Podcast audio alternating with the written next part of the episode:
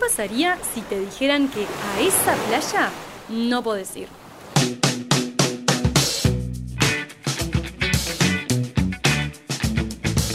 Soy Carolina de Lisa y estás escuchando Sustancia, un podcast para sobreponerse al ruido y entender lo que importa.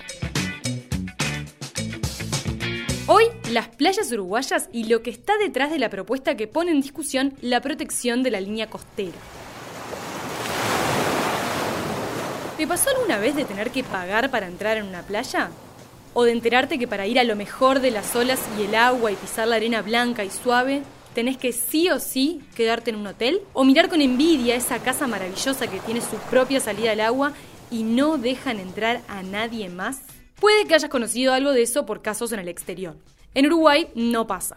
Las playas son públicas y gratuitas. Cualquiera que quiera puede ir, quedarse, bañarse. La playa es totalmente libre y es un tema tan sensible como discutir hoy la monia azul o la laicidad en una escuela pública. Son cosas que no se tocan. Y si se hace, alguien seguro va a saltar. Pero el diputado colorado Ope Pasquet presentó un aditivo en este presupuesto para derogar un artículo del presupuesto de 2015. Ese artículo de 2015 dice que los fraccionamientos de predios que se encuentran en la faja de 150 metros a partir de la línea superior de la ribera entre el Río de la Plata y el Océano Atlántico pasarán a dominio público. ¿Mm? Es decir, de esos predios que se generan a partir del fraccionamiento del terreno, los que incluyan ese espacio sobre la costa pasan a ser del Estado. Ah. El argumento de Pasquet para derogar ese artículo es que según la Constitución, un predio que hasta ahora era privado y el Estado decide quedárselo implica una expropiación y todas las expropiaciones deben indemnizarse, algo que esta ley no contempla. Entonces, expropiar sin indemnizar es ir contra la Constitución. Por eso Pasquet cree que lo mejor es derogar ese artículo. Esta discusión llegó a las 5 de la mañana en diputados cuando se estaba debatiendo artículo por artículo del presupuesto y se convirtió en uno de esos momentos en que la temperatura del plenario sube. Esta es una espinita que le había quedado a Pasquet de cuando el artículo se aprobó en 2015. En su momento pasó, no se discutió y por eso esta vez el diputado quiso agregar el aditivo al presupuesto para tratarlo. Ope Pasquet apenas rozó el tema y el primero que saltó fue el legislador rochense Gabriel Tinaglini la Dirección de Ordenamiento Territorial de la Intendencia de Rocha ya mandó la información que habría 12, 12 playas que estarían afectadas por esta medida, que si bien se puede acceder, pero se puede también alambrar la playa. Y ahí va toda una cuota del rompimiento de ola que se establece y que en muchas de esas playas llega hasta la costa, si quiere el propietario alambrar. Y esa es una realidad accederás por el agua, pero no vas a acceder por la faja costera. Esto lo vamos a tratar y lo vamos a discutir en su momento, pero la verdad que nos llamó poderosamente atención porque esto está, y esto lo digo en carácter personal, esta medida tiene nombre y apellido. Bien, vamos por partes. El artículo que hoy está vigente aplica para terrenos privados a los que se pretende fraccionar. No son del Estado. Pero en realidad, aunque sean terrenos privados, hay otras leyes que ya especifican sobre el uso público y abierto de la costa, incluso aunque los predios estén en manos de particulares. Hay una ley de 2008 que habla sobre los fraccionamientos de las tierras y de los 150 metros de la costa que son de dominio público.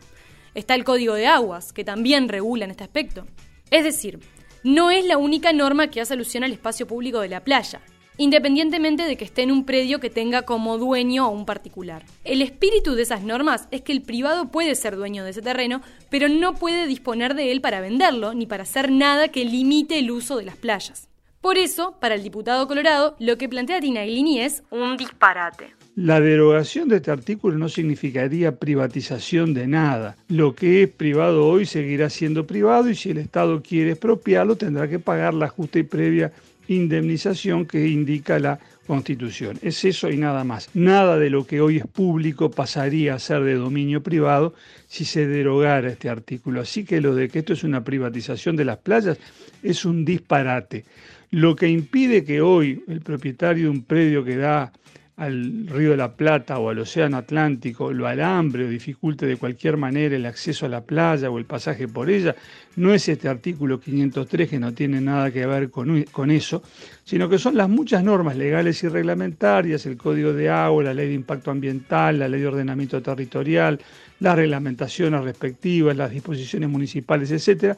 Todo eso es lo que impide el uso arbitrario de las playas. Entonces, ¿Cuál es el argumento de Tina Glini para decir que si se deroga el artículo del presupuesto de 2015, se abre la puerta a la privatización de playas? Es bien concreto. Cuando él fue secretario general de la Intendencia de Rocha, llevó a juicio a varios dueños de terrenos que habían cercado partes de la costa. Su principal argumento para defenderla era justamente el artículo de la Ley de Presupuesto de 2015, que ahora Ope Pasquet propuso derogar. La justicia le dio la razón a la Intendencia, por lo que los propietarios tuvieron que desalambrar. Lo que dice Tinaglini es que si se deroga ese artículo, hay 12 playas de Rocha que se verían afectadas y que los propietarios podrían, si quisieran, alambrar la parte de la arena. Pasquet quiere derogarlo porque asegura que al no establecer indemnización es un artículo inconstitucional, aunque la justicia ya lo ha aplicado en Rocha, por lo que se trata de un argumento débil. Hasta acá, la situación es esta. 1. Pasquet dice que se trata de un artículo inconstitucional porque no indemniza lo que él entiende que es una expropiación, aunque la justicia ya lo aplicó varias veces. 2. Tinaglini dice que podrían privatizarse playas, pero su argumento omite todas las otras leyes que ya existen sobre la preservación de la franja costera y que regulan el libre acceso a la playa.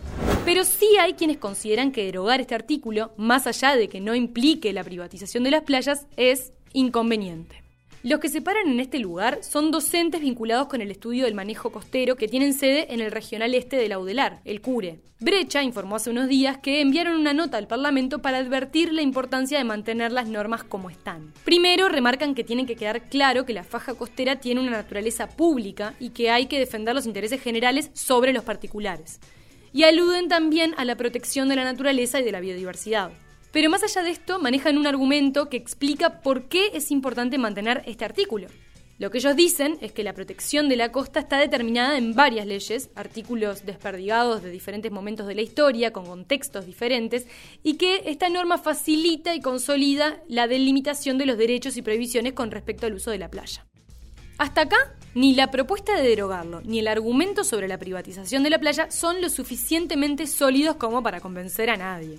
Pero el abogado José Ciandro, docente de Cure, agrega una explicación clave. Lo, lo que estableció el famoso artículo 503 que ahora quieren derogar es que esa obligación también estaba vigente cuando se quería fraccionar suelo rural frentista espacios acuáticos en predios rurales de menor superficie. Antes la obligación era solo cuando transformaba suelo rural a urbano y ahora por el artículo 503 incluso los fraccionamientos de, de, suelo rural frentistas a la zona costera del Uruguay tienen, cuando ocurre ese fraccionamiento, tienen que ceder los 150 metros de la faja costera a, al dominio público. Y eso es en definitiva lo que está en juego cuando pretendemos derogar el artículo 503. La ley de 1946 decía que los propietarios de terrenos con zonas costeras debían dejar sin fraccionar los 150 metros de costa, por ser espacio público, de libre acceso, etc. Lo que agrega el artículo de 2015 es que si el dueño quisiera volver a fraccionar, esa parte que había quedado por fuera del fraccionamiento tiene que cederla completamente al Estado. Entonces, si se deroga ese artículo, la playa también podría fraccionarse. Y ahí está el riesgo, que abre la posibilidad de que, por ejemplo, un propietario logre permisos con la Intendencia para nuevas construcciones en la faja costera. Mm, sí, ya sé. Todo esto es muy técnico y muy puntilloso. Y además, el diputado rochense metió en el debate a otro jugador, y ahí el tema se complejiza un poquito más. Tina Glini habló en el Parlamento de una derogación que tiene nombre y apellido. Habla del eterno caso del Cabo Polonio, que vuelve cada tanto, sobre todo cuando se acerca el verano. La sociedad anónima Gabasol, que es dueña de unas 200 hectáreas en el Cabo Polonio, tiene unas 70 construcciones dentro de esa franja de 150 metros de la costa de los que habla la ley. Y el diputado del MPP dice que ellos serían los primeros beneficiados si se derogara el artículo de 2015. ¿Por qué? Bueno, Porque si quisieran fraccionar el terreno, hoy deberían ceder esa parte completamente al Estado y por tanto ceder también esas construcciones. Si ese artículo no existiera, podrían fraccionar y vender esas construcciones a precios altísimos, algo que hoy no pueden hacer. Como argumento, Tinaglini divulgó una carta donde Gabasol pedía entrevista con la Asociación de Agrimensores para juntar esfuerzos y buscar la derogación de ese artículo. Sin embargo, Ope Pasquet negó todo esto durante una entrevista con el programa Intercambio de M24. Lo que decía Tinaglini, esto beneficia, tiene nombre y apellido, beneficia a Gabasol, y no es así, porque a Gabasol, con la cual yo no tengo absolutamente ningún vínculo, ningún vínculo. Yo no tengo casa en Cabo Polonio, a Cabo Polonio fui dos veces en mi vida, pasé dos noches, digo, no tengo nada que ver con eso. Pero digo, este, es, cierto que Medardo Manini, que fue mi suplente, ya no lo es más, hoy es secretario de la Cámara, es el administrador de Gabasol. Pero a Gabasol no lo perjudica el artículo 503 ni lo beneficiaría su derogación, porque Gabasol es una sociedad anónima que es propietaria de un único padrón en Cabo Polonio. Y adentro de ese padrón están todas las casas de los socios de Gabasol, que se construyeron antes de que se constituyera la sociedad. No pueden subdividir ni pueden fraccionar el predio, porque las casas se construyeron así, digamos, por, por la vía de hecho, sin guardar las mínimas distancias entre ellas. Son casas que están de repente a dos o tres metros de la otra, te abre la ventana y se encuentra con el vecino. No puede fraccionar ahí, no puede hacer parcelas individuales, porque no se guardan las distancias mínimas, es imposible. Por eso Gabasol es un padrón único y los derechos de los propietarios de qué resultan, de las acciones de la sociedad que compran y de que cuando compran la acción firman al mismo tiempo un contrato de uso y habitación de una determinada vivienda que tiene el mismo plazo que tiene la sociedad, que son 100 años. Ese predio no se puede fraccionar, por esa razón que le acabo de explicar. Eh, y entonces, como no se puede fraccionar, nunca le sería de aplicación a Gabasol el artículo 503 que opera cuando hay un fraccionamiento en predios que dan a la costa del, Río de la Plata y del Océano Atlántico. De todos modos, la propuesta del diputado Colorado de aprobar el aditivo del presupuesto quedó postergada, porque la Cámara entendió que debía analizarse aparte y la derogación del artículo pasó a comisión, por lo que el proceso será más lento y pasará bastante tiempo antes de que vuelva a discutirse en el plenario. Sustancia es uno de los podcasts que ofrece El Observador. Podés escuchar este y otros episodios en tu plataforma preferida: Spotify, Google Podcast, Apple Podcast o TuneIn. Suscríbete al Observador Member para ser parte de nuestra comunidad, acceder sin límites y apoyar contenidos de calidad.